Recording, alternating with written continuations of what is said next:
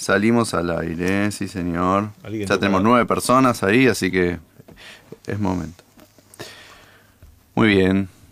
¿Qué tal a todos? Buenos días. Hoy un nuevo episodio. Tenemos un invitado de lujo, Alejandro Herrera, bajista, compositor, eh, músico en el sentido más amplio de la palabra. ¿Cómo estás, Ale? ¿Qué haces, Sale? ¿Todo bien? Bien, todo bien. Bueno, eh, yo ten- tenemos un montón de cosas para hablar, pero tengo, tengo ganas de, de conocer un poco cómo fue tus, cómo fueron tus comienzos con, con el instrumento, eh, cómo fue tal vez tu, tu infancia, si ya había un acercamiento con la música. Contame un poquito de eso.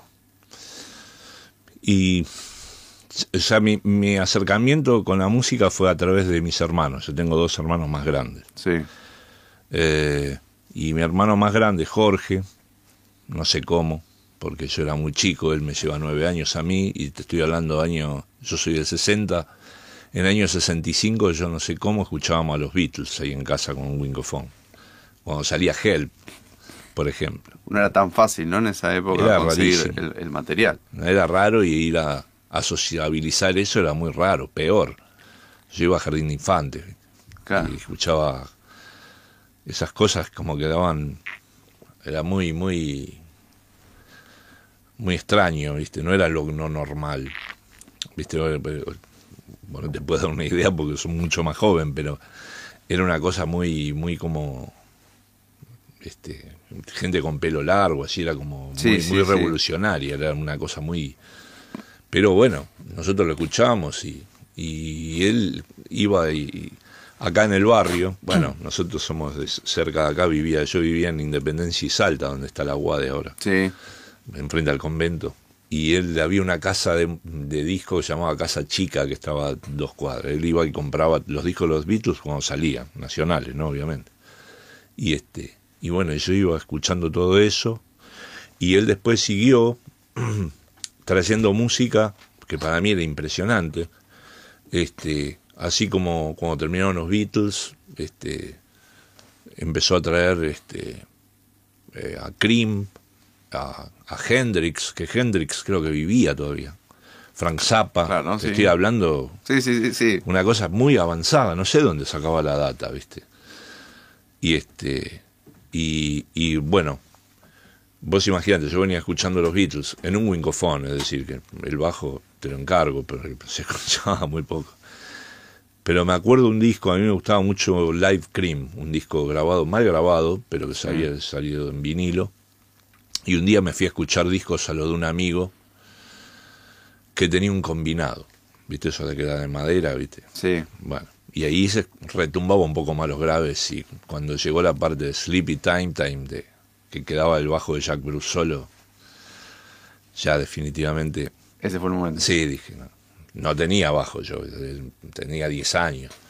Mi primer bajo me lo compré en esta misma calle, en Bartolomé Mitre, al 900, en Celestino Fernández. Ahí me compré mi primer bajo en el año 72, un frati violín usado. Ahí va. el al aire estaba rota la cejilla. entonces, paf, paf. Bueno, entonces todos solemos comenzar un poco así, ¿no? En esa época no sabes lo que era. Porque ahí pasabas a un Fender, que era un Mercedes-Benz, Claro. o tenías, imagínate un pibe de 12 años. Que era menos accesible también, ¿no? Que ahora, o no. Bueno, sie- siempre es caro igual, ¿no? Los instrumentos, pero... No había tanta eh, instrumentos así este, bien hechos, baratos, como puede haber ahora. Claro. Ahora es más accesible, sí, sin dudas. Bueno, o sea que eh, arrancaste muy pibe, ¿no? Muy chico. Em, ¿Y en tu familia, más allá de esto, habían músicos o era este acercamiento desde la escucha más, digamos, ¿no? Como No, más- desde la escucha también.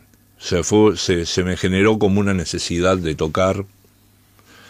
Eh, es como que empecé a ver la vida todo a través de la música. Y es más, yo no, no- o sea, tocaba el bajo. Yo debuté tocando el bajo el 24 de mayo del 72 en la escuela, para el acto del 25 de mayo. ¿Sabe dónde? En Perú y Estados Unidos Todo por acá por el barrio. en esa época, y pues, soy, soy de acá, ¿viste? en esa época el- esa escuela sigue, es una escuela municipal, este, se llamaba Victoriano Montes en esa época.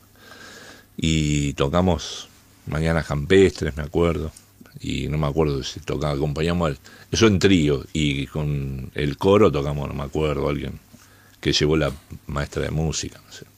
Y, y espera, a todo esto, em, digamos, por más que fuera un acto escolar, digamos, un poco de preparación tenías que tener para tocar, ¿no? ¿Eso cómo había llegado? ¿Había sido autodidacta? ¿Encontraste algún profe por el barrio? Nada, nada.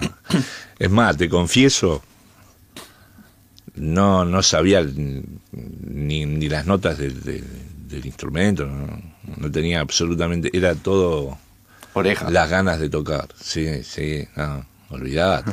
Tremendo. nada. El bajo con las cuerdas al revés, o sea, como para derecho.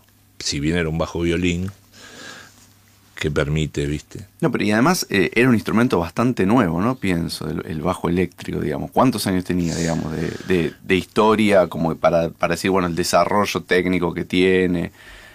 No tenía tanto tiempo. Y no, no sé exactamente cuándo fue el primero. Todo esto es pre, prepastorius, imagínate, ¿no? Claro. No, igual estuvo Paul McCartney, estuvo Jamerson, estuvo Bill Cox, Jack Bruce. Este, no, ya habían bajistas terribles, ¿eh? O sea, dando vueltas. O sea, pero sí, el bajo es algo de los principios de los 50, Por eso. que Leo Poquito Fender. más de 20 años. Y sí, claro. Era- sí, pero igual ya había, había Había referentes como para escuchar y... y, sí, y Paul McCartney. Claro. Bueno, los Beatles entonces son como un faro un poco en tu No, como referencia musical, ¿no? Y yo creo que los Beatles le exceden la música. O sea, es un, es una es una propuesta de vida, ¿no? Es como un cambio de época, de, de era, a mi modo de ver.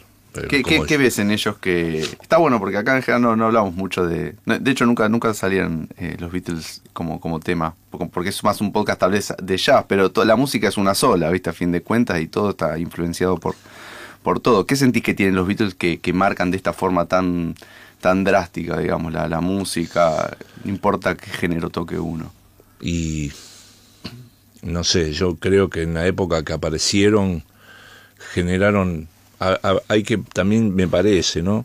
O sea, de- visto en retrospectiva, situarse qué significó, ¿no? Porque esa Inglaterra o esa Europa, bueno, en este caso Inglaterra de esos años, principios de los 60 se estaba reconstruyendo, era posguerra. O sea, era como, o sea, no posguerra inmediata, pero los efectos de semejante guerra, Sí, ya sí, no, sí. no es que dijeron, bueno, terminó en el 45, ya en el 46 ya estamos. No, eso me parece que fue, este, yo, yo he, he leído o, o he, este, he- he visto algunos artículos de por qué el, el blues se cultivó tanto en Inglaterra. Eh, John Mayall, este, bueno, los grupos como Cream, Clapton, este, Peter Green, o sea, to- todos los gui- guitarristas de Jethro Tull, los Rolling Stones, eran todos grupos de blues. ¿Por qué? Y ahí lo que explicaban en un audiovisual fue que los soldados, o sea, en esa época de muy poca información, guerra, sí los soldados que iban a la guerra, americanos, que hacían base en Inglaterra, llevaban por ahí su discografía, iban al frente, volvían o no volvían, se volvían a Estados Unidos o morían, sus discos quedaban. Entonces un tipo que entraba se encontraba con los discos y los tipos decían, mira esto, o sea, que ellos no escuchaban, o escuchaban una radio que no me acuerdo de dónde era, que la- salía de, eh, a veces hacen referencia cuando lees cosas de los Who o de los Beatles mismos, Sí. que no me acuerdo cómo se llamaba esa radio, que, que emitía, que la agarraban a tal hora y tenían que ser así, y que ahí para poder escuchar a Howling Wolf o no sé, la gente Moody Waters, tipos que, que ellos empezaron a tocar eso, lo tomaron como música, de- sacando el estilo de ahí, y también ellos decían como que era una generación que venía de una cosa tan cruda como es una guerra grosa como fue Sí, sí, esa sí. y este y, y bueno y se- tomaron eso como una manera de, de subsistir como un norte viste vamos para acá por eso por ahí se cultivó tanto el blues inclusive Pete, eh, B.B. King creo que lo agradeció una vez dijo "Oh, gracias a, a ellos que nosotros somos conocidos que son los inventores ¿viste? Es cierto también, es cierto que pasa eso, viste, a veces afuera, especialmente en Europa, se toman muchas cosas que, que sucedieron en, en Estados Unidos y, se le da un poco más de, no sé si importancia, pero le dan un poco más de entidad, ¿no? Con los músicos de jazz también pasaba un poco que a veces iban a Europa, ¿viste? Y decían acá nos reciben mejor, este, o, Sí, nos escuchan más. Es verdad, es verdad. Bueno, Hendrix, de hecho, lo llevaron a, a Inglaterra. Claro. Su, su, su auge fue desde ahí. Y para mí, en esa línea, lo de los Beatles fue una expresión mucho más refi- refinada, mucho más sofisticada, que también incluía sus modas, su, su propuesta, su romper barreras, acompañado con una música excepcional, ¿no? O sea, fue una, una cosa mágica para mí, o sea, para un tipo de, de mi generación, y yo veo que pasa a otras generaciones, Sí, sí. es, fue mucho más amplio que una cosa musical. Y la música era una cosa, para mí, de, de un nivel de, de sofisticación muy grande. Por suerte tuvieron un muy buen estudio de grabación, un gran arreglador, ellos fueron grandes compositores, muy, muy buenos intérpretes, muy creativos y bueno, y por suerte quedó todo eso reflejado, qué sé yo, en discos como Sgt. Pepper, Abbey Sí. Road. Igual yo, a mí me pones desde I Saw Her Standing hasta The End y me gustan todos los temas. No, es que todas las etapas que atravesaron son hermosas y muy creativas a su manera. Y, y marcan también esa la evolución de ellos como músicos y la época también que va cambiando un poco, ¿no? Desde el principio de los 60 hacia los 70 hay un cambio un poco en la estética del rock. Leí por ahí también que te gustaba mucho, y, y acá me siento referenciado porque a mí también, el Génesis de, de Peter Gabriel. Sí, claro. Eh, hablando de este cambio de época un poco hacia la década del 70, ¿no? Uh. Este, o sea, empezaste a escuchar esas bandas también de rock progresivo después. Bueno, retomando lo que te decía al principio, eh, cuando mi hermano dejó de, escuchar, este, se produjo ahí, como, como de bien decís vos, a fines de los 70, un cambio de, de, de propuesta. Y empezaron a surgir nuevos grupos. O sea, vos no te olvides que en el cambio, en, en- en la- terminan los 70 con el, que es cuando yo empecé a tocar el bajo, y que la poca gente que tocaba acá, todos tocaban la guitarra, era predominio de la guitarra, ¿viste? Sí, siempre, Hendrix, siempre Clapton, Zappa, eh, bueno, acá estaba Papo, eh, aparecía así como, como una fuerza, y, y a mí me gustaba el bajo, ¿viste? Era raro. Al bajo se lo daban, ¿viste? Como el gordo que va al arco, pero a mí me gustaba. no voy al arco, pero estoy gordo. Este, y, y bueno, cambió la música y yo me empecé a enganchar con esos nuevos grupos. Yes, con Genesis, con King Crimson y un grupo que aún, después, después de los Beatles, es el grupo que más me gusta, que se llama Gentle Giant, que es un grupo tremendo, una sofisticación ya, ¿viste? Para hacer un grupo de rock canon, se tocan multiinstrumentistas, métricas irregulares, contrapuntos, bueno, es un grupo impresionante. O sea, el rock inglés ha hecho, ha tenido Ah, muy intérpretes, buena música, y sí. otra estética. Para mí muere todo en el 78. Bueno, a eso, a eso quería llegar, eh, vinculándolo un poco, digamos, con tal vez tu, tu viraje, no sé si decirlo así, hacia el jazz, digamos, o hacia la fusión, pero más con un lenguaje jazzero, el por qué fue, y bueno, un poco eh, te decía que leí una nota, ¿no? En la que, en la que vos mencionabas esto de que el rock murió como una forma un poco rotunda, o ese rock murió. ¿Cómo, cómo, cómo lo, lo viviste eso? ¿O en qué momento te cayó esa ficha de decir, bueno, esto se acabó? ¿O por qué pensás que fue así? Y eh, porque yo seguía estos grupos y ponele, yo me compraba los discos de Gentle Giant. Después, por ejemplo, salía en el 74 de Power and the Glory, en el 75, eh, en el 74 poner Freehand, en el 75 Interview, en el 76 el doble en vivo.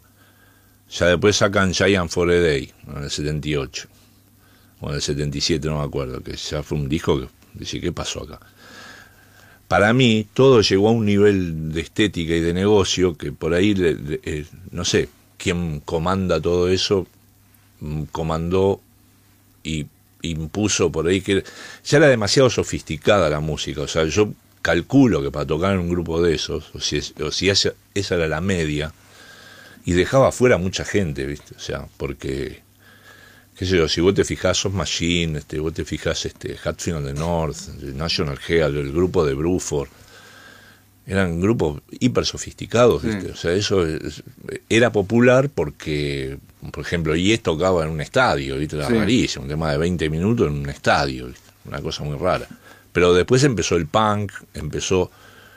Y después el pop para mí terminó de matar todo, que fue una música más liviana, más para los, la época que volvía, que debe tener más connotación con otras cosas culturales simultáneas. Pero ya cambió la cultura no me atrevo a decir, o sea, si para mejor o peor, pero que hubo un cambio evidente, por lo menos en mi gusto cambió y yo después dejé de seguir todo porque me pareció que nada valía la pena, Génesis mismo, hasta los mismos tipos te lo decían. Nosotros seguimos porque esto es un negocio, pero si vos escuchás Génesis de Foxtrot, de Selling England by the Pound, y escuchás, no sé, ¿viste? Then there were, three, ¿viste? Vos decís, ¿pero qué pasó acá? Sí, sí, sí, sí. Está el grupo de los amantes de la época Phil Collins, igual existe, pero sí, yo soy más también de, la época Peter Gabriel, ahí concuerdo. Lo que pasa es que son gustos. Para mí, eh, eh, eh, yo creo que la, definición sería si te gusta el pop o te gusta el rock. Es una diferencia muy grande. El pop es una cosa para mí mucho más liviana. O sea, en cuanto a búsqueda, el rock es como mucho más permeable. El pop es mucho más rígido, más estructurado. Debe ser así, con tal sonido, este. No sé, yo te digo porque he tocado profesionalmente con grupos, no sé, porque te dicen que son rock, pero en realidad no es rock. Porque cuando tocas cosas de rock, los tipos te, te paran. No, no, pará, ¿viste? O sea, no, no, no, no voy a dar nombre, pero me ha, pasado. Ah, rock, bueno, entonces por ahí tocas cosas, no sé, el bajista de los Who, si se puede, ¿no? Obviamente, es un, monstruo, pero no gusta mucho. O sea, el, pop tiene otras reglas, es una más canción, más más más, más simple, que lo, cual no significa que sea peor. Es una estética de una es otra estética. Es interesante observar esto de que a, a una época que, digamos, había desarrollado una complejidad muy grande, se le contesta no como en el punk, el pop, o sea, viene como una como una reacción un poco, ¿no? A eso. No sé explicar bien por qué, pero viste que suele pasar un poco, ¿no? En el jazz también lo vemos, no sé, cuando hablamos del bebop y el cool, viste, como que aparece algo muy estridente y pues algo más relajado que, que contesta. Es, es algo un poco natural, pero a veces uno queda medio, si uno estaba enganchado con la estética, no sé, de, esta de los 70, de golpe eh, te queda apagando, ¿no? Un poco porque los grupos viran para otro lado. Y fue lo que me pasó a mí, exactamente eso. O sea que yo era contemporáneo a la época. O sea, yo te, lo digo porque, por ejemplo, cuando yo viajé en el año 81, yo viajé por primera vez, en la época esa estaba, viste que acá hay, este, económicamente este país, viste que, por ahí un día tenés más guita que Suiza, después tenés menos guita que, qué sé yo, que Madagascar, después pasar a tener más guita que Sí, hay mucho, mucha fluctuación. Sí, bueno, en esa época era una época dorada, esa que a veces toda volada, que vuelvan uno a uno. Bueno, más que nada porque se quieren ir. Este, pero bueno, en, esa época, más allá de esas circunstancias, debido a eso, viajé a Europa por primera vez. Yo era muy joven, pero viajé a Europa por primera vez.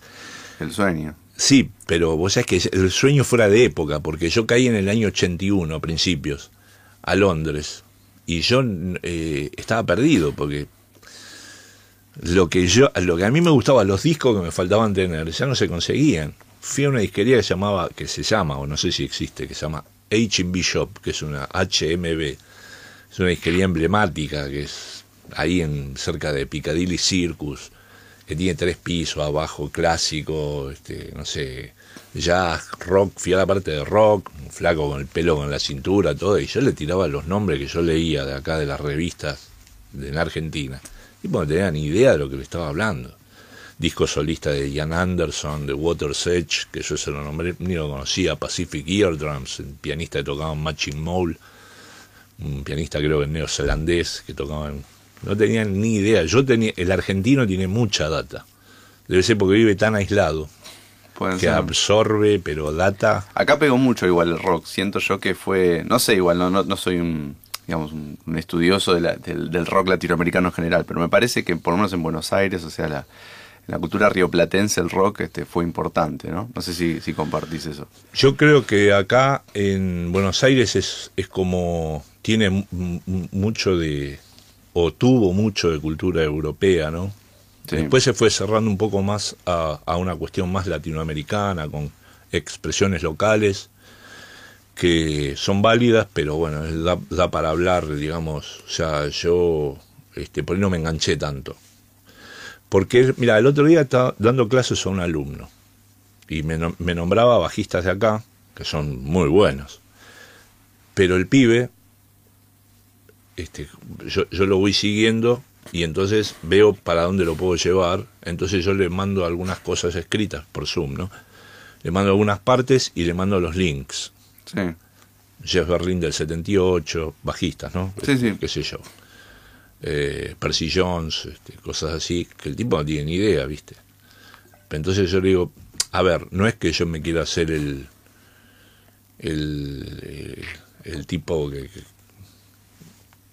no, no quiero generar una disidencia, yo, yo respeto a los tipos de acá, pero estos son los originales que lo hicieron en los 70. Sí, sí, sí, sí. ¿Entendés? O sea que, o sea, ¿qué crees que haga? ¿Viste? Yo, yo voy a una disquería y veo un disco de Alan Holsworth, ¿viste? Y, No, siempre se recomienda igual, creo que para todos como estudiantes, ir a las fuentes, ¿no? O sea, digo, ir a, a lo- a los pioneros, los que arrancaron, porque digo, ahí hay una información que está A mí eh, sí. que sie- siempre como fresca, ¿no? O sea, porque es, es donde tiene como esa energía intacta de, que se originó ahí, por lo menos eso siento yo. Después obviamente uno puede escuchar cosas contemporáneas y aprender también de eso. Sí, claro. Sí, sí, no. O sea, todo, todo lo que sea este, para mí honesto es válido.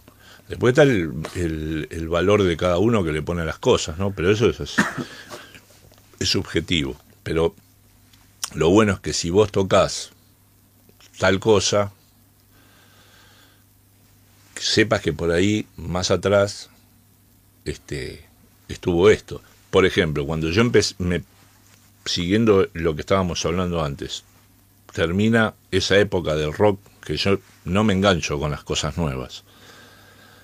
Entonces, a través de lo que los músicos ingleses decían, hablaban de Weather Report, un tal grupo Weather Report, todos hablaban de Weather Report, yo empecé a escuchar Weather Report y a su vez Weather Report te hablaban de Duke Ellington, de cosas anteriores. Entonces, empezás a hacer una, una ida para atrás y hasta un cambio de sonido. O sea, te empezás a acostumbrar a escuchar cosas acústicas, que es otro audio, Sí. es otra estética y que tiene una profundidad tremenda también.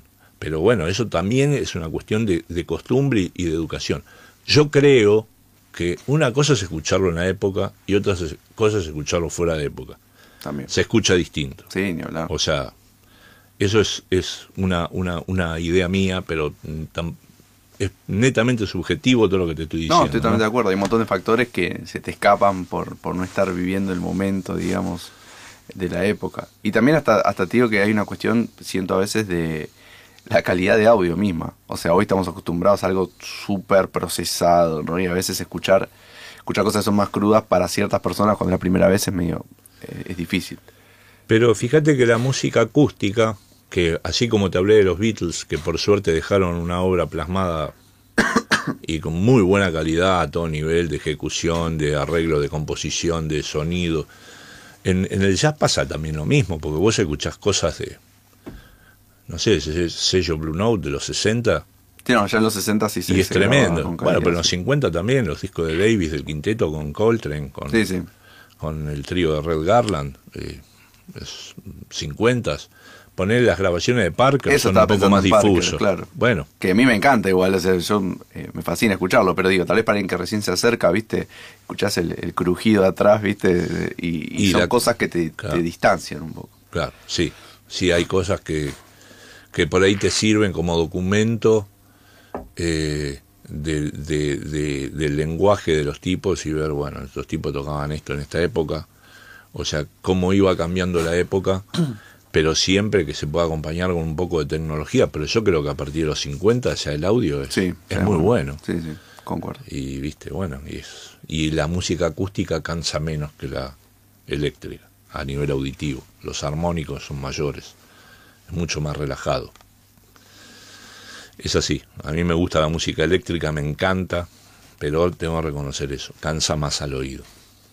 Por supuesto que hay artistas que es, es un arte tocar, cuando vos tocas con tipos que tocan eléctrico y que manejan el sonido, y es otra cosa, es como un ítem aparte. Sí, ¿no? Es un, es un Sí. tema que es, es, com- es complejo. No, es tan fácil eso. No, definitivamente no, pero el nivel de obsesión que tienen es a ese nivel. O sea, los tipos no tocan bajo cualquier condición, pero son muy cuidadosos de, su, de su producto. Sí, sí, sí, sí. Está, buenísimo lo, que estás lo, que estás exponiendo porque es así, ¿no? Son cosas que a veces se escapan un poco, eh, o uno se concentra muchas veces en, no sé, en las notas nada más, pero hay toda una cuestión del sonido, de la búsqueda, de, cómo, de cómo querés sonar, digamos, individualmente y colectivamente, que, es importantísima y, está bueno esto, ver que referentes eh, que uno admira lo, tienen súper en cuenta, ¿no? No, yo yo he presenciado cosas hasta hasta que te pueden llegar a parecer ridículas, ¿viste? Vos decís, pero este tipo me está jodiendo, ¿viste? Y no, son exigencias, pero pero pero ridículas. ¿eh? Por ejemplo, estábamos tocando en la gira esa con Dimiola, yo toqué en el año 2002 con él, eh, fue una gira por todo Estados Unidos, presentando un disco que se llamaba Flesh on Flesh. Y estábamos tocando en Cleveland, y el tipo ya venía con problemas en su sintetizador de viola que lo usaba algunas, pero estaba... Para el tipo era un desastre, y para mí tenía un audio que no se podía más. El tipo estaba, eh, el sello era Telarc, el que produjo el disco, sí. que es una subsede, no sé, de, cuál otro sello, de, de Warner, no sé, Stellar Music, bueno, no importa. Estaba el vicepresidente presente. El tipo le pidió un vices y el tipo se fue y entraron los tipos de Roland a programarle el sintetizador porque para el tipo y para mí tenía un audio que no se podía entender, tremendo. Y el tipo era no hizo bices, se enojó y se fue a la mierda. Mira. ¿Qué es eso? ¿Viste? Son cosas que vos decís, ¿qué, ¿qué estarán escuchando los tipos? ¿no? ¿Qué nivel de sofisticación? bueno, después lo que los tipos producen tiene ese, se nota eso. Sí, hay un correlato entre esas exigencias y el resultado después final. Sí. Está buenísimo. Bueno, em, no, nos quedamos en, tu viraje un poco hacia el jazz por Weather Report y, quiero saber eso, cómo fue acá eh, en, Argentina, digamos, con tal vez las dificultades que había, especialmente en esa época, que llegaba menos información. ¿Cómo hiciste? O sea, eh, ¿Fue todo autodidacta? ¿Tuviste algún maestro que, te ayudó, que te orientó? Digamos, una vez que te empezaste a meter en el jazz, digo, ¿no? Sí, sí, sí, sí. A ver, mm, yo, me había ido a vivir a Mar del Plata, porque a mí Mar del Plata es una ciudad que para vivir en Argentina es la que más me gusta. Y como yo siempre fui a veranear de chico, había una casa allá, y había arreglado, había hecho un arreglo con mi viejo digamos, él quería que yo estudie ciencias económicas, yo me quería dedicar a tocar. Y este y bueno, entonces cedimos un poco cada uno. Yo estudié ciencias económicas, pero en Mar del Plata. Entonces, en Mar del Plata empezó toda la revolución. Empecé a conocer músicos de allá y empecé a tocar y empecé a viajar a Buenos Aires y tomé algunas clases. Me acuerdo que vine a ver una vez acá jazz y pop, no me acuerdo qué, tocaba Remus y yo le pedí unas clases y yo viajaba expresamente para, venir a estudiar con él, tomé unas clases con él, él, en esa época, te hablo que todavía estaba llegando la democracia y él tenía que grabar unos, unos jingles, no sé, para... Y entonces yo venía y habré tomado dos clases porque me dijo, mira, yo no te puedo decir que voy a estar porque me llaman, él grababa mucho, no sé, pues entonces dije, bueno, o sea, fue un approach que yo intenté hacer para estudiar formalmente y también intenté hacer de la misma manera con Cirigliano en su escuela de ahí en, Constitución, de Armonía. Después estudié con, intenté, pero fueron intentos de, los menciono porque bueno, fue mi intención, pero, pero fueron muy, muy cortos. O sea, mayormente lo mío es autodidacta. Y con quien aprendí muchísimo, muchísimo, fue con cuando yo entré, di una audición para entrar con Sandra y Celeste, y eso hizo que yo vuelva a Buenos Aires a fines del 87. Eh, tocábamos en el grupo de Sandra y Celeste y a su vez había un trío con el baterista, el pianista y yo, que tocábamos en Oliverio, que era el único boliche de jazz, tocábamos todos los jueves, que era una experiencia tremenda. Este, porque venían muchos músicos invitados a tocar, entonces, y ahí el, el pianista era Guillermo Romero, Sí. y yo hablaba muchísimo de música con él, que sabe una bocha, ese tipo es tremendo. Y bueno, y ahí aprendí mucho de todo lo que él me iba diciendo, de cómo armonizaba acá, por qué tocaba esto con el otro, y, y che, ¿por qué el acorde este va hacia acá? Y, y el tipo buscaba en música clásica, porque sabe música clásica también. Tremendo, Guille. eh, Yo aprendí de, tocando con él en Oliverio y, en las giras una bocha. De, por supuesto, son todos disparadores y después vos seguís por tu cuenta. ¿no? Pero o sea que mientras estabas en Mar del Plata estudiando formalmente ciencias económicas, digamos, te hacías tu tiempo también para, imagino, estudiar el instrumento a tu manera autodidacta, ¿no? Pero digo, Sí, hay sí. que tener un par de horas encima con el instrumento todos los días para poder adquirir un nivel profesional, No. más si sos autodidacta. Mi- si yo, yo tocaba, tenía una rutina que tenía que tocar mínimo cuatro horas por día. Si tocaba tres horas cincuenta, ya me empezaba a sentir mal. Ahora, igual aclaro que todo lo que estudié estuvo mal estudiado. O sea, sirvió, pero podría haber servido mucho más si hubiera tenido una guía. Porque yo repetía ejercicios que por ahí tenían vicios. Y bueno, yo lo hacía porque tenía que ser músico, ¿viste? Tenía que ganar tiempo, al tiempo perdido con la facultad por no haberme dedicado antes. Entonces, ¿Y te egresaste de ciencias no, no? Ah. estudié dos años. Ah, está bien, está bien. Está bien. Sí, largué cuando tenía que tener todo primero aprobado. Claro. Porque yo hasta segundo era un tipo muy serio, pero ojo. Pero en- para tener primero aprobado tenía que aprobar todo. eh, había un derecho que eran tres derechos en uno, ¿viste? No, ya.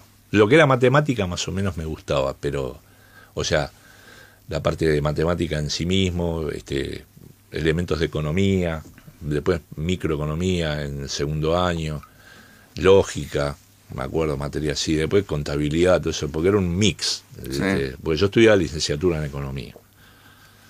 Bueno, es una historia un poco más larga, porque iba a entrar en, en- Ese fue un gran profesor que tuve, el que me preparó para entrar a la facultad, un peruano. Mirá. Sí, Rosendo Guerrero. Ese fue un, un gran profesor. Porque cada tipo que te enseña, aunque te enseñe una cosa específica, filosóficamente te marca, ¿viste? Claro, que esa es, la, eso es lo que hace un buen, un buen docente realmente, ¿no? ese tipo. Aparte, yo no podía aprender matemática, no pude aprender jamás. Con ese tipo, en dos meses aprendí hasta segundo año de, de la facultad. Wow. Sí. Yo me ponía, pero no me entraba nada. Con ese tipo se abrió la puerta. ¿Viste? Es algo que también tiene que ver con una cuestión psicológica también, ¿viste? Sí, conexión a veces que hay con, con determinadas personas. también. Tal cual. Bueno, está, está buenísima la charla. Eh, le recuerdo a nuestros oyentes que estamos con Alejandro Herrera, eh, un, un increíble bajista argentino este, que ha tocado con muchísimos músicos. Ahora vamos a estar hablando de eso, las, las colaboraciones que hiciste. Ya dijiste al Dimeola, pero vamos a ahondar un poco más. Eh, les recuerdo también que este es un programa interactivo, así que estoy con el chat. Eh, bueno, acá Guillermo, de hecho, dice muy bueno el enfoque cultural de época, muy interesante todo lo que estás contando, ¿vale? Bueno, Este, pero quienes tengan más preguntas para hacer o inquietudes en, en particular, siéntanse libres de, de hacerlo, que, que para eso está el espacio. Yo quiero ir a escuchar algo de tu música ¿eh? y, y después seguimos con esta charla que está está súper interesante. Así que vamos a escuchar eh, La Fonte de Oro, digo bien, Sí. que es del disco, decime, Es el disco que se llama Behind the Bass, Behind the Bass, este, que es del año... editado en el 2011. Lo que pasa es que yo grabo uno cada 10 años. Porque lo produzco yo, lo tengo que pagar yo. Y Está yo bien. grabo en estudio, ¿viste? Entonces, eso es, un- es una movida enorme. ¿no? y sí. Así que bueno, vamos a escuchar un poco de la música de nuestro invitado y después continuamos con esta charla.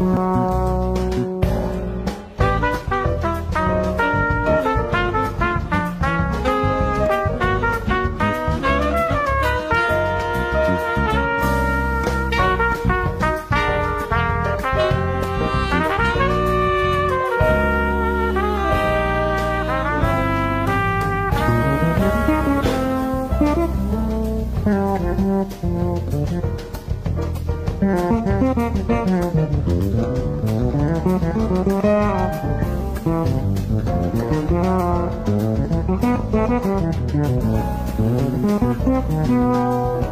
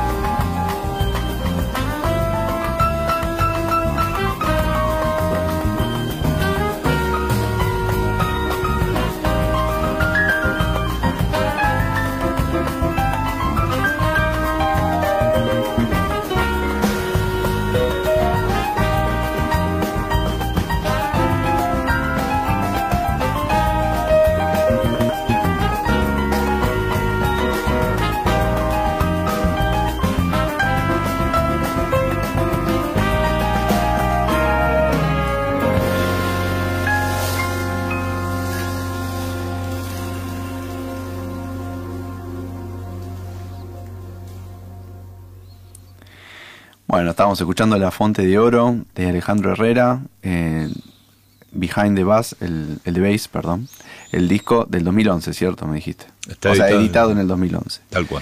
Eh, y me estabas contando un poco, bueno, de, de- de, digamos, la- las primeras grabaciones que hiciste, este, pero me, me parece interesante que lo- la primera grabación que, que hiciste fue en un cassette.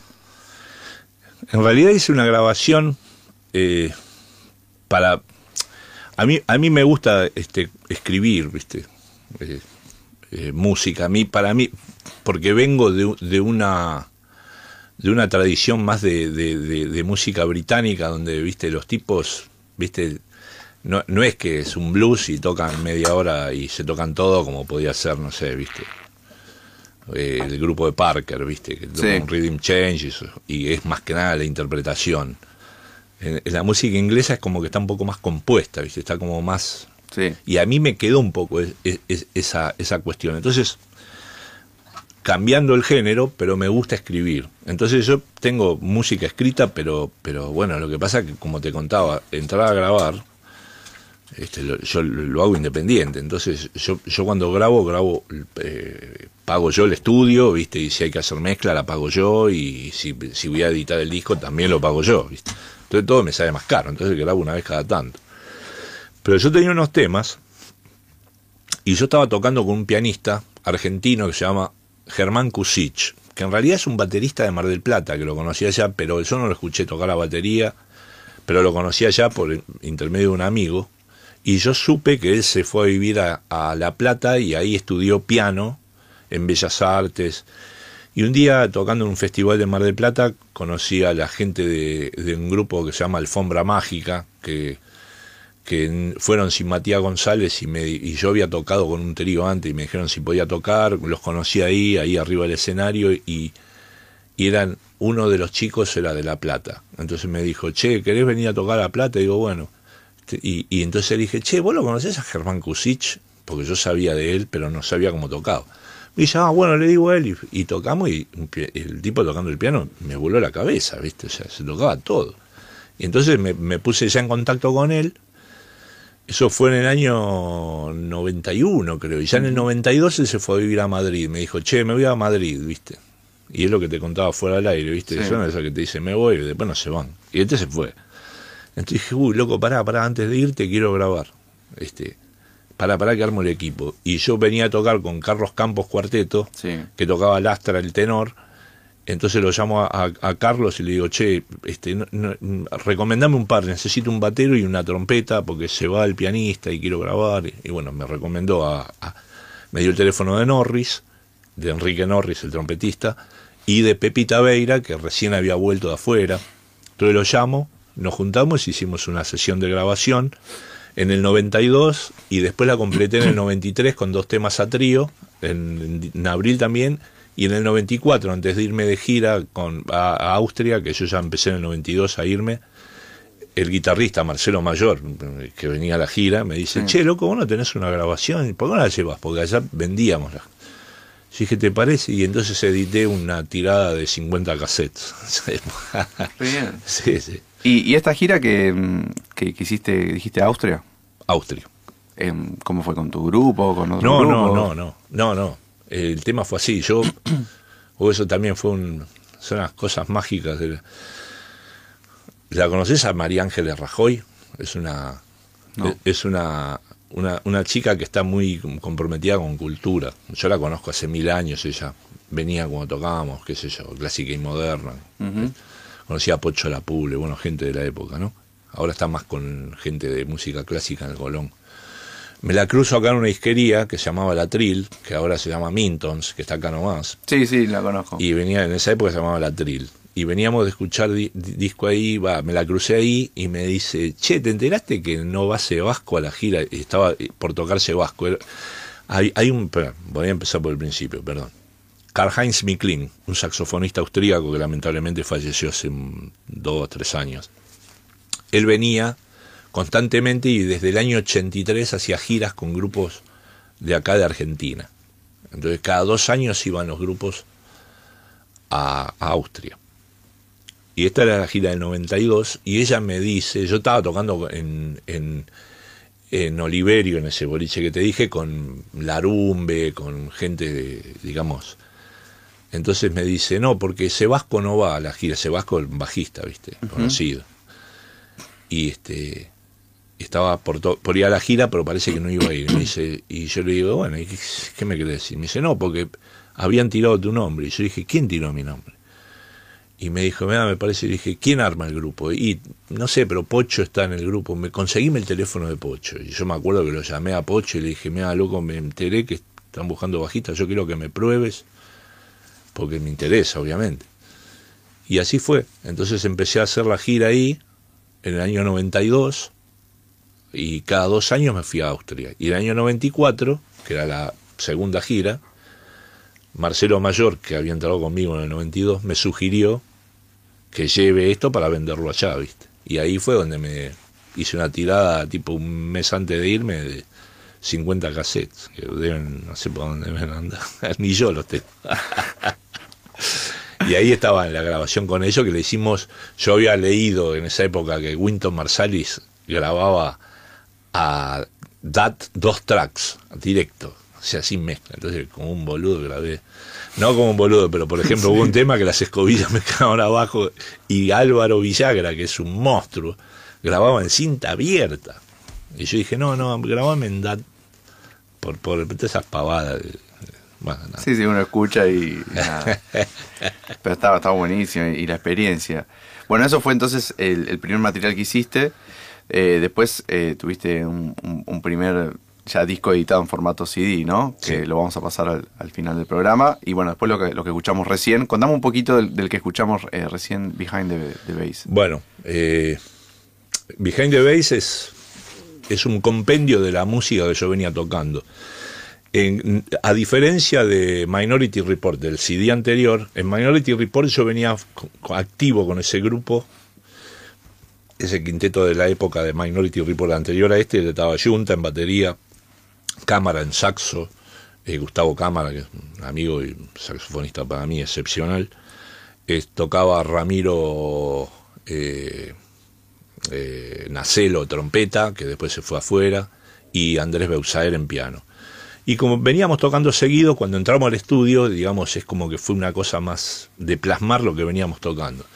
Con Behind the Bass no fue tan así, ya el grupo estaba medio como, como por eso en algunos temas toca un baterista, toca eh, Fernando Martínez, que venía tocando, en otros te lo llamé a Tomás Babiazuk, que empezaba a tocar conmigo. Este, después toqué en, piano, tocó Ricardo Nolé unos temas. Sergio Cruz, que es un gran amigo mío, pianista que vive en París, también de esa época, que se fue en el 92, que yo siempre que puedo grabo con él. músico tremendo, me encanta, aparte gran amigo mío.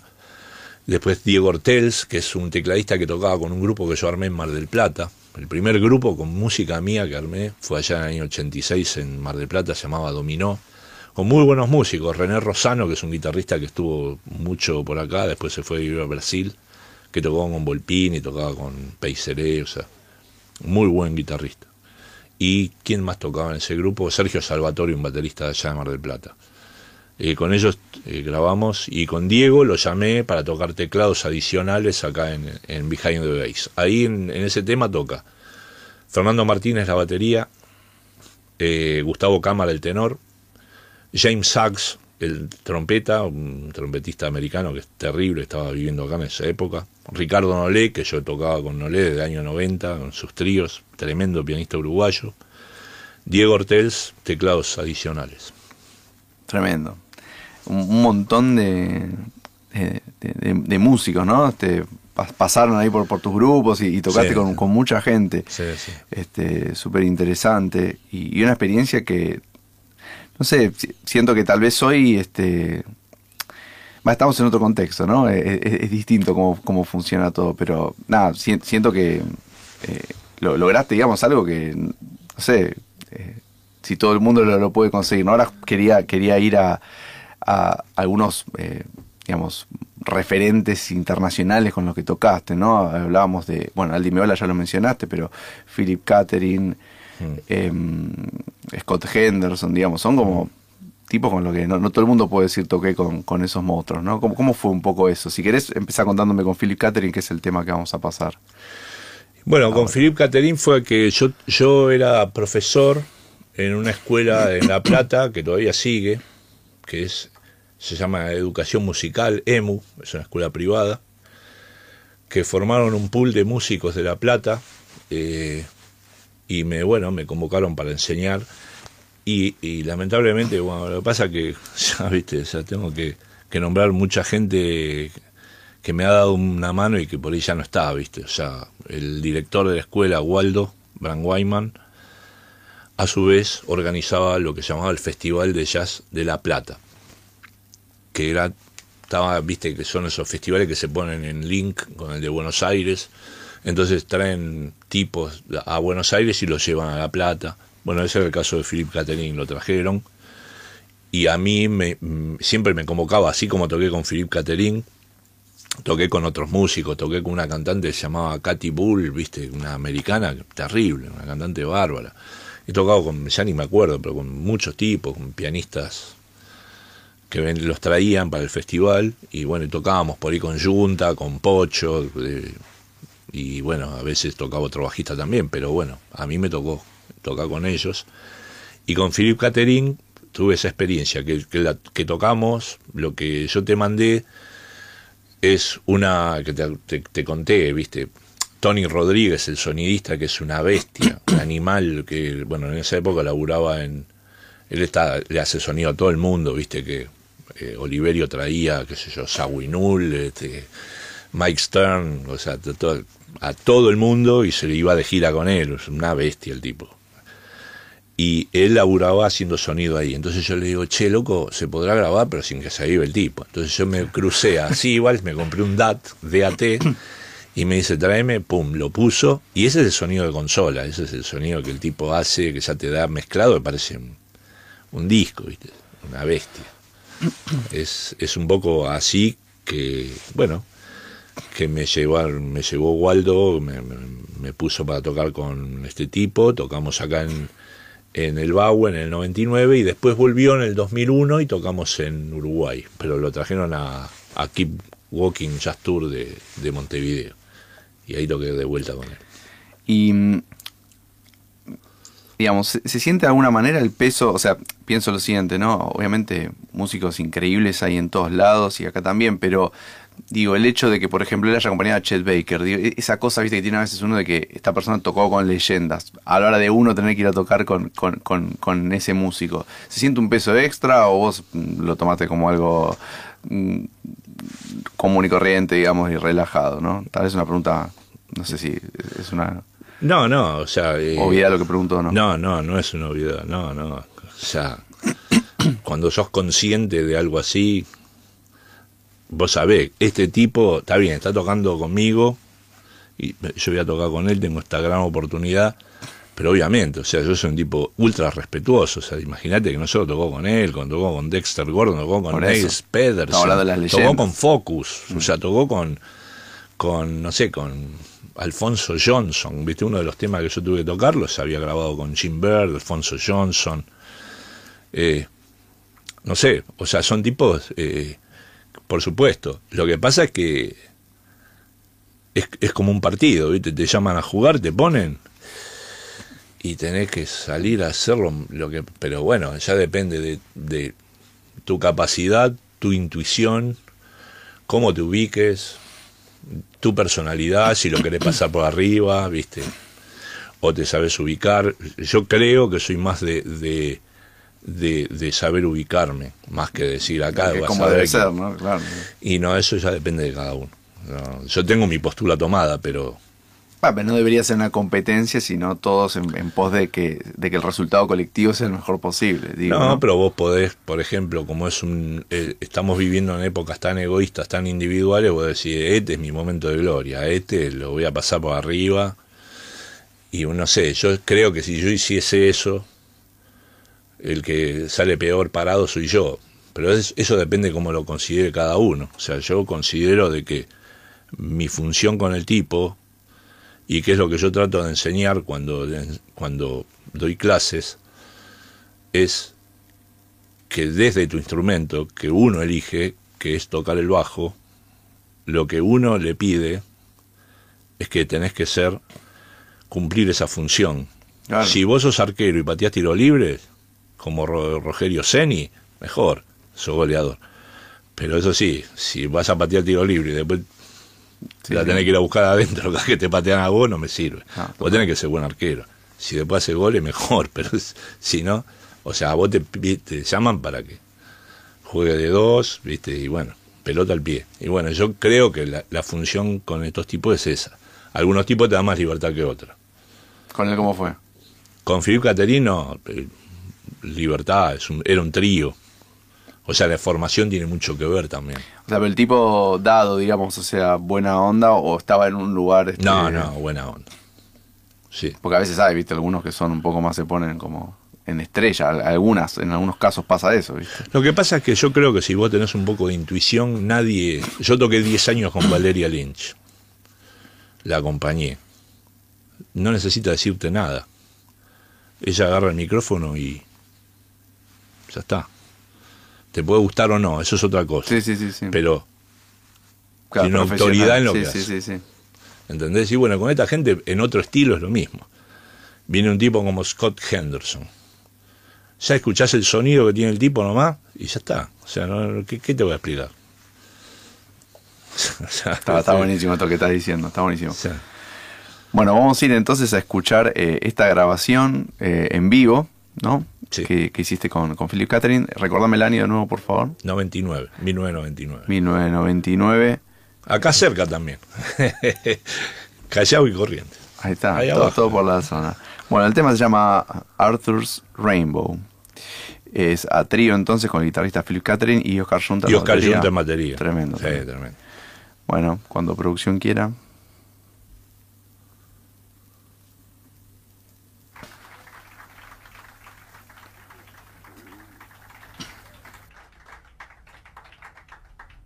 That was I Fall in Love Too Easily. And I would like to play a tune I wrote for my godson, and his name is Arthur.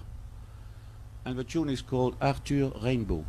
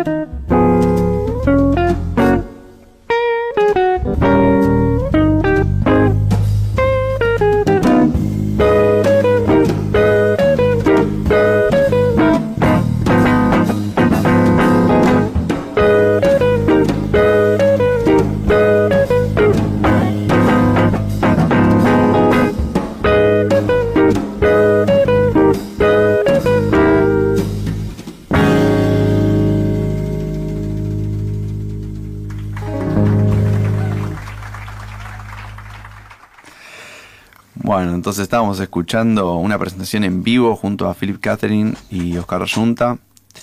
Em, no quiero dejar de tomar acá preguntas que me aparecen en el chat, porque bueno, como ya saben, este es un programa en vivo con chat interactivo, así que pueden participar y es más que bienvenido que lo hagan.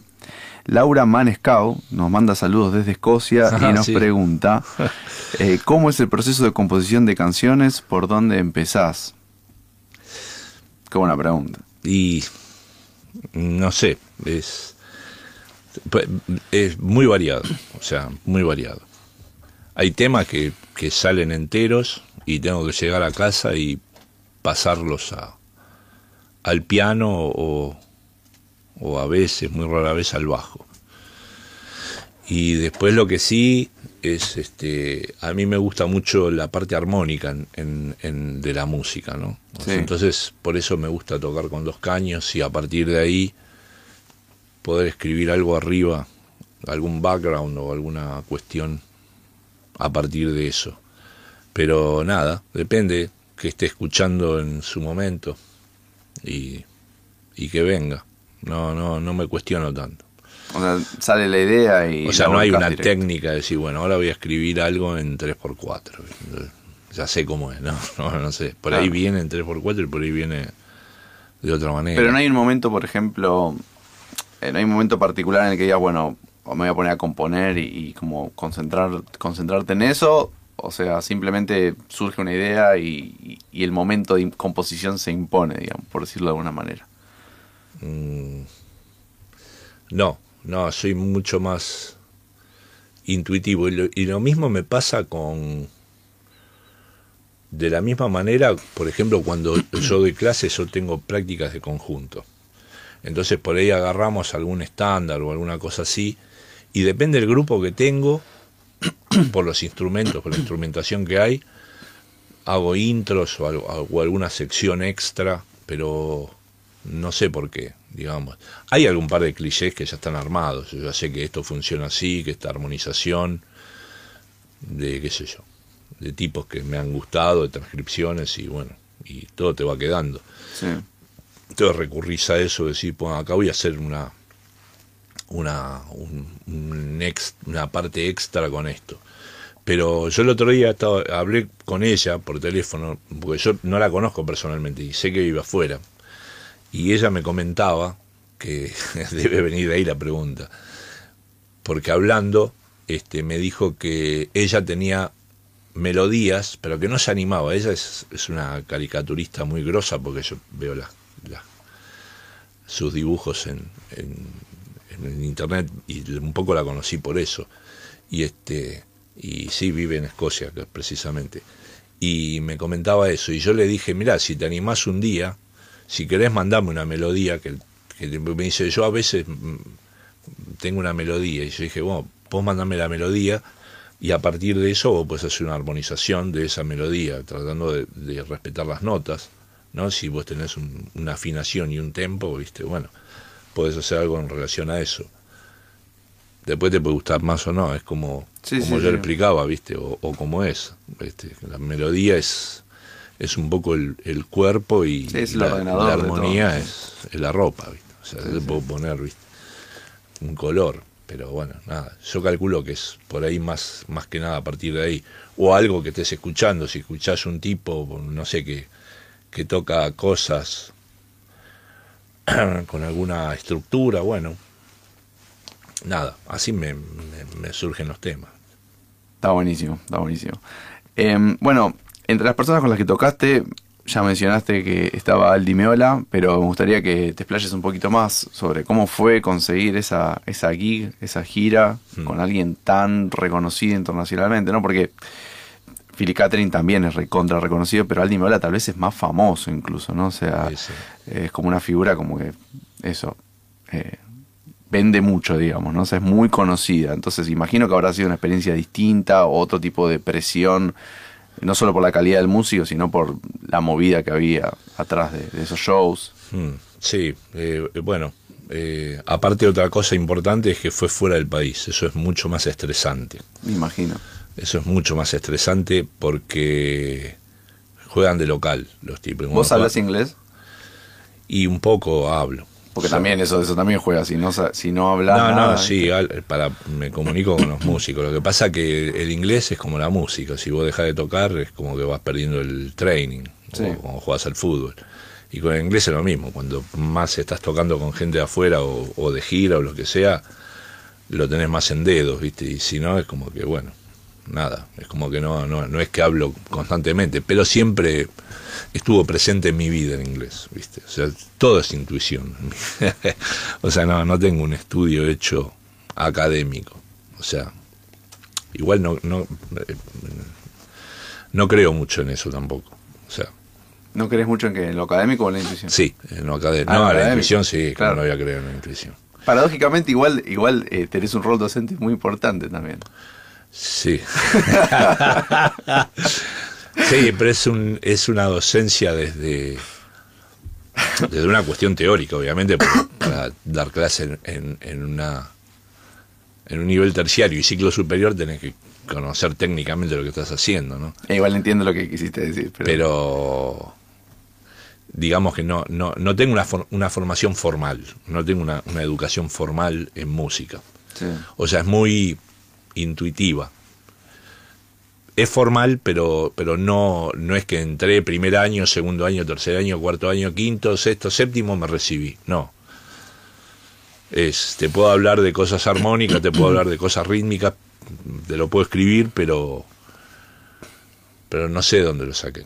O sea, ahora precisamente, como me dijo tal profesor de contrapunto, no, no, no tuve, lamentablemente sí, sí. no tuve, pero bueno, pues es más fácil, pero pero bueno, lo que te decía es que eso fue, yo estaba dando clase en La Plata con un celular viejo que tenía buena señal y inventa la llamada de Mario Parmisano, un pianista excelente y- excelente persona, que yo ya había tocado con él varias veces acá. Él toca mucho con Dimeola desde hace mil años. Y él trabaja eh, con Dimeola, que es mano derecha directamente. Es muy importante para Dimeola, Mario. Y este. Porque Dimeola está un poco inmerso también en la cuestión de Piazzolla, en, en así world music, ¿viste? Mm. Entonces, un poco también hace a, a- a ese, a ese efecto. Si bien yo no soy un tipo eh, que está metido en ese palo, pero bueno, me llamó Mario porque el bajista que fue a dar la prueba para tocar no estaba rindiendo. Entonces me dijo, vos te animás a venir a dar la prueba y fue toda una, una travesía, porque tenía menos de una semana para preparar el material y para renovar la visa Oh, que había caducado por las Torres Gemelas. uh, Esto fue en el 2002, sí. había pasado esto en el 2001 y yo tenía visa permanente, pero caducó. Entonces, bueno, Un estrés bárbaro. conecté a un tipo, preparé la música acá y nomás me di- el tipo me hizo el trámite por mí, me, me llamó, le, le pagué lo que su, su trámite, llamé a la oficina de mierda de Nueva York y la tipa, yo estaba buqueado todos los días, avión ida y vuelta. O sea, vos das la prueba y si no te vuelves al otro día. Wow, Sí, sí, sí. Tremendo. Vez hizo, hizo otro, otro nivel de producción y. de producción y de estrés. Entonces iba ahí y aparte las partes estaban todas escritas, ya nota por nota. No había ahí, por ejemplo, libertad cero con Nimiola. Libertad cero. Así como Philippe Catherine tenía sus partes escritas, pero tenés tu espacio para tocar. Formato de trío, esto era un sexteto y estaba todo escrito, nota por nota. No había, no había mucho lugar a la improvisación. No. digamos. Cero. O sea, bueno, cero, sí. cero. Era todo escrito. Y cambiándote la parte todos los días. Porque Todos eso- los días te cambian las partes. Ah, había un, un rearreglo sobre lo que Todos ya estaba los días. escrito. Todos los días. No, no, no. Pero imagino que habrá sido un training increíble también, ¿no? Al mismo tiempo, además de un estrés. Sí, es, es poder haber realizado una, una audición así y poder haber hecho dos giras, porque hice una por Estados Unidos y después una segunda gira más corta, la de Estados Unidos, como dos meses, que también hay otros ribetes de papeles de los Estados Unidos, porque yo entré como turista y me dieron en per- permanencia de un mes y la gira duraba dos. No te quiero explicar lo que pasó en el medio. Estuve a punto de irme a la mierda. Porque yo no quería que, ¿viste? que me digan, loco, Sí, es ilegal, ¿viste?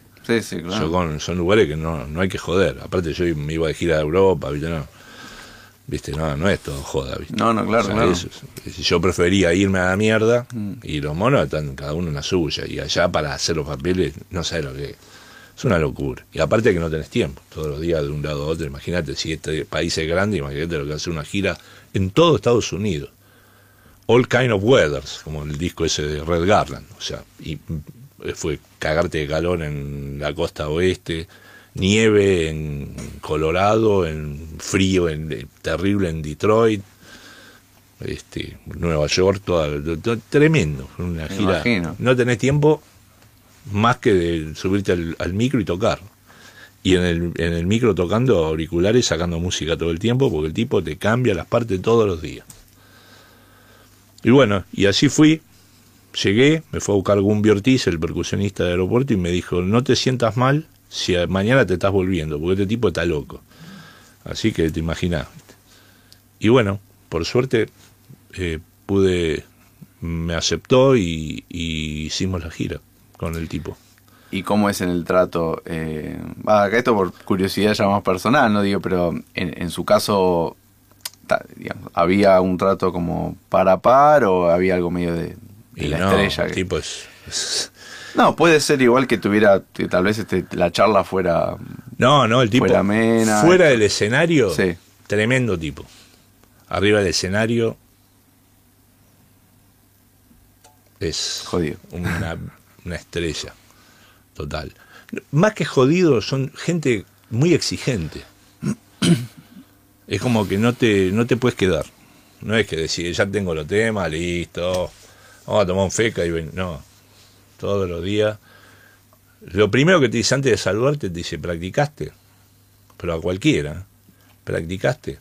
Me acuerdo que la segunda gira fue, a- fuimos a- a Israel, Italia y Portugal. Llegué a Tel Aviv, lo saludé y antes de decirme hola, me dice, bueno, hola, ¿practicaste? O sea, es, es vivir para eso. Exigencia 100%, no hay relax. Tremendo. Sí. Pero toda esta gente es, es así. Así suenan. No, es, es, es tal cual eso lo que, lo que, lo que hablábamos, ¿no? Después Este, te puede gustar o no. A mí particularmente no es una cosa que yo te digo, mira, la verdad que me muero. No. De, de todo este tipo que me nombraste, por ejemplo, tocar con Scott Henderson me parece muchísimo más, me siento mucho más identificado. Pero el nivel es el mismo. Es el mismo nivel.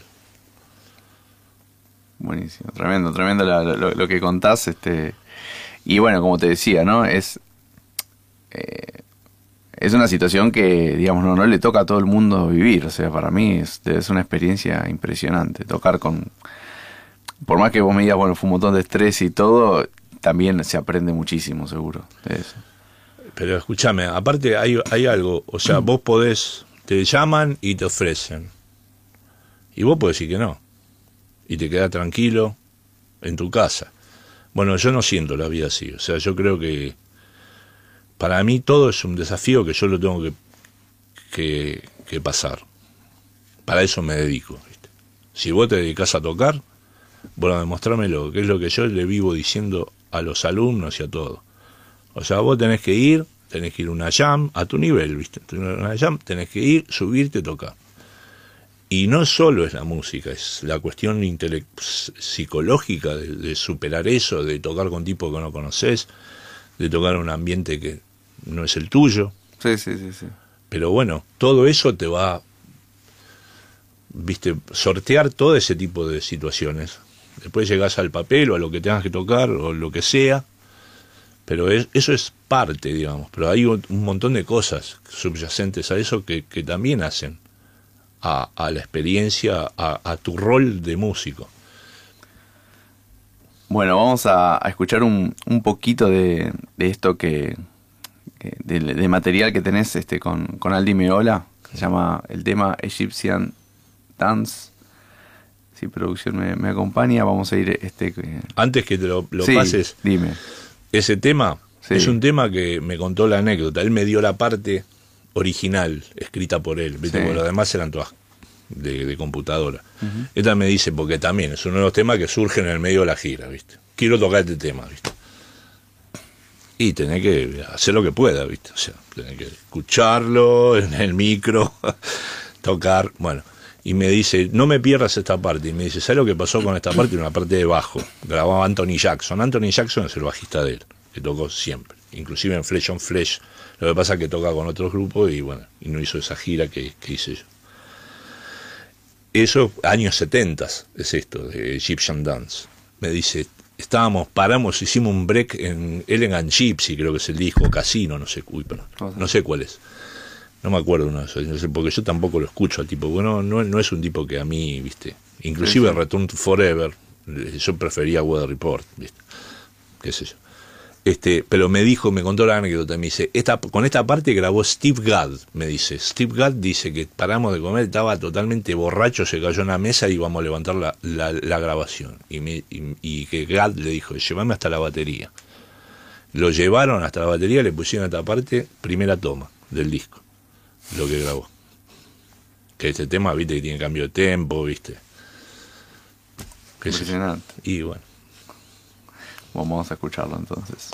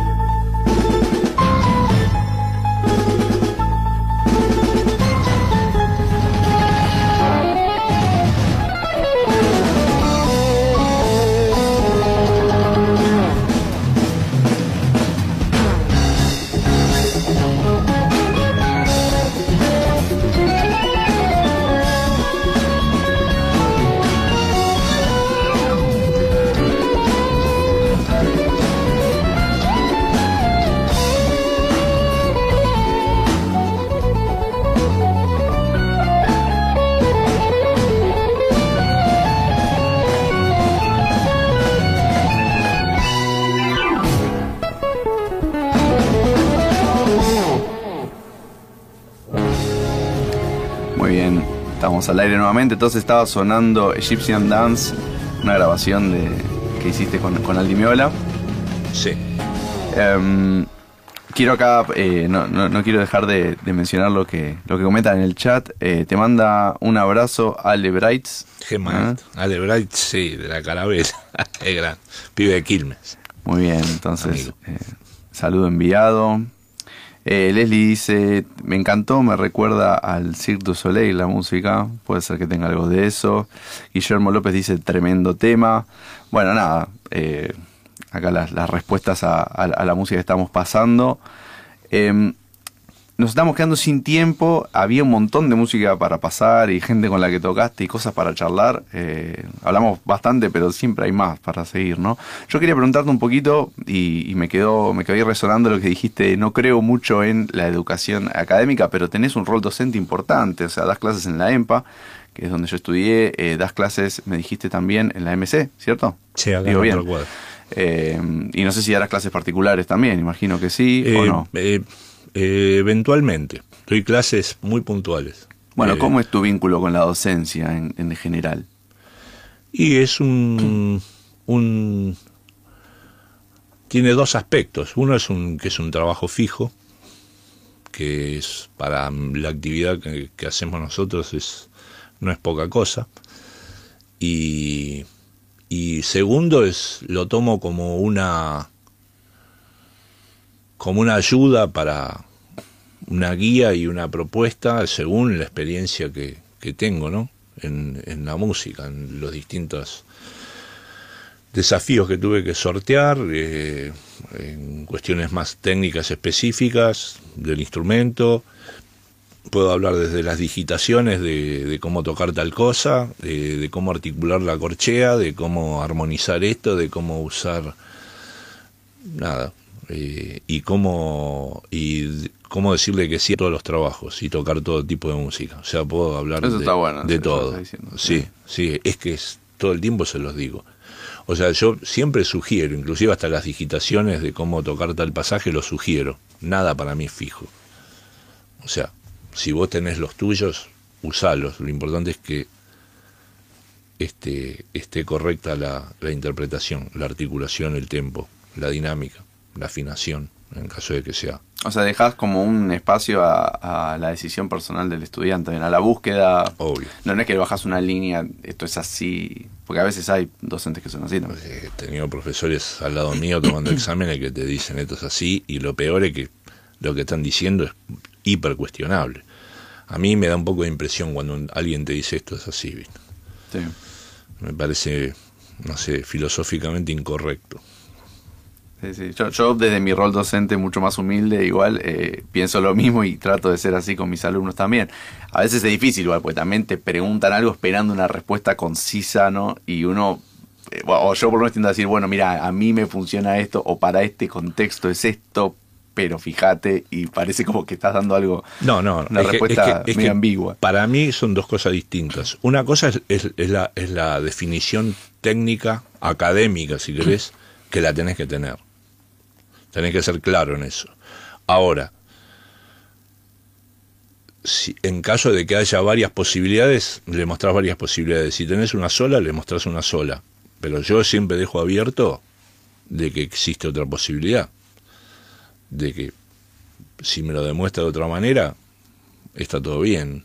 Si vamos a tocar Donalí, yo le digo las digitaciones que yo uso. Ahora, si el tipo viene con otras y funciona, bueno, nada, está bien. O sea, si está tocándolo a tempo, eh, articula bien, el sonido es correcto, la afinación está bien, por lo menos a mi modo de ver también, qué sé yo, son distintos niveles de, de evaluación. O sea, ¿quién, ¿quién es capaz de decir esto es así y, y con qué autoridad, digamos? No, no debería haber nadie, pero bueno, hay mucha gente que considera que sí. Bueno, pero es, O sea, pasa, existe ese prototipo de profesor, quiero decir. pero, pero sí, pero también pasa, como ya te digo, que también voy, viene a tocar tal tipo y lo paso por arriba, le subo el volumen y, y hago un solo más largo que el de él. Bien, existe ese prototipo también. Pero bueno, son modelos, si lo sentís, hacelo así. Y probablemente por ahí te vaya mejor. Pero bueno, yo no la siento así. O sea, y, y considero de que el tipo que está estudiando puede superarte a vos y decirte, no, mira, yo lo toco así. Sí, sí, totalmente. O sea, que me parece que eso es lo interesante. No limitarlo. No, No, por supuesto, decirle, claro, esto claro. es así. Sí, sí. Tenés que ser como yo. Bueno, está, está buenísimo ese, esa mirada docente que tenés también, me parece súper interesante y que suma, un poco para terminar con, con esa otra corriente que... O sea, creo que se sigue dando, pero tal vez antes, ¿no? No sé, no le quiero echar la culpa a lo clásico que venga de ahí, porque no sé si viene solo de ahí. Pero bueno, había algo de la vieja escuela, ¿no? Eh, Mismo tal vez los músicos de jazz como de, de, de estudiar como y que sea un sufrimiento, ¿no? Como, como todo así, este, arduo el camino, ¿no? No, yo, bueno, pero eso es filosófico y yo creo que sí, tiene, hay un camino arduo. Yo creo que también hay una cuestión de, de, o sea, lo liviano es liviano y lo que tiene un poco más de peso después también se refleja. Pero, pero eso ya tiene que ver con, con una concepción más filosófica, pero me refiero a que, a ver, eh, en, eh, me perdí que me habías ha- hablado de lo clásico.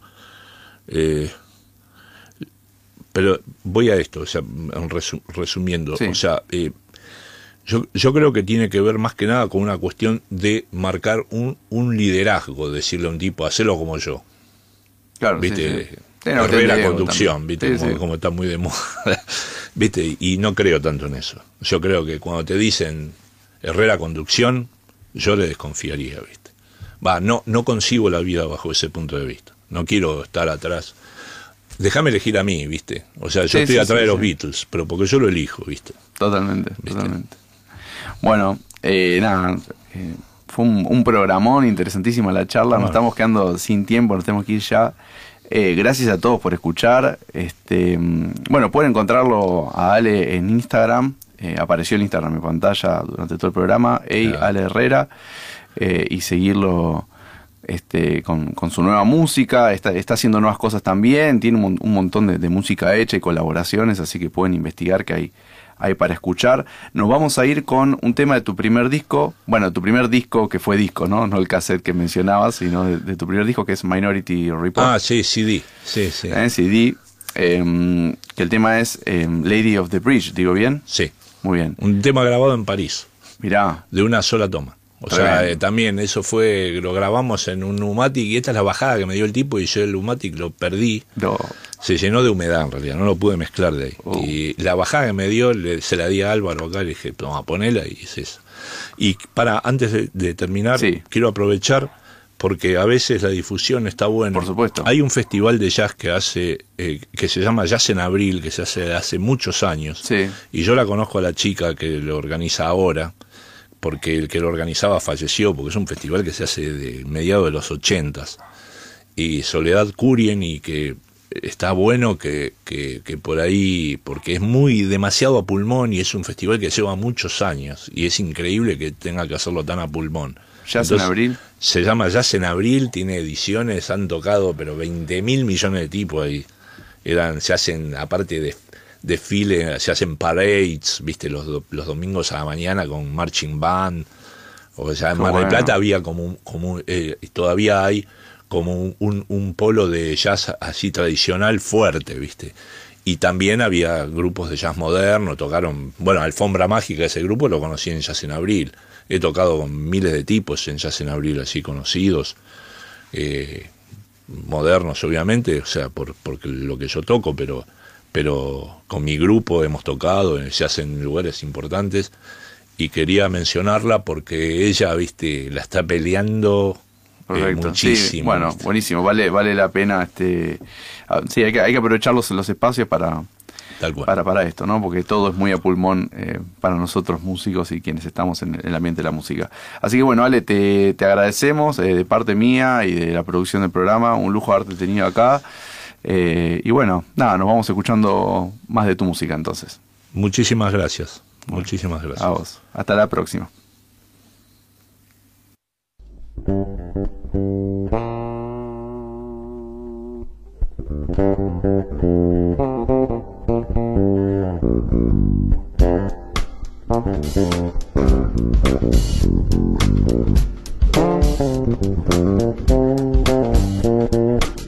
Thank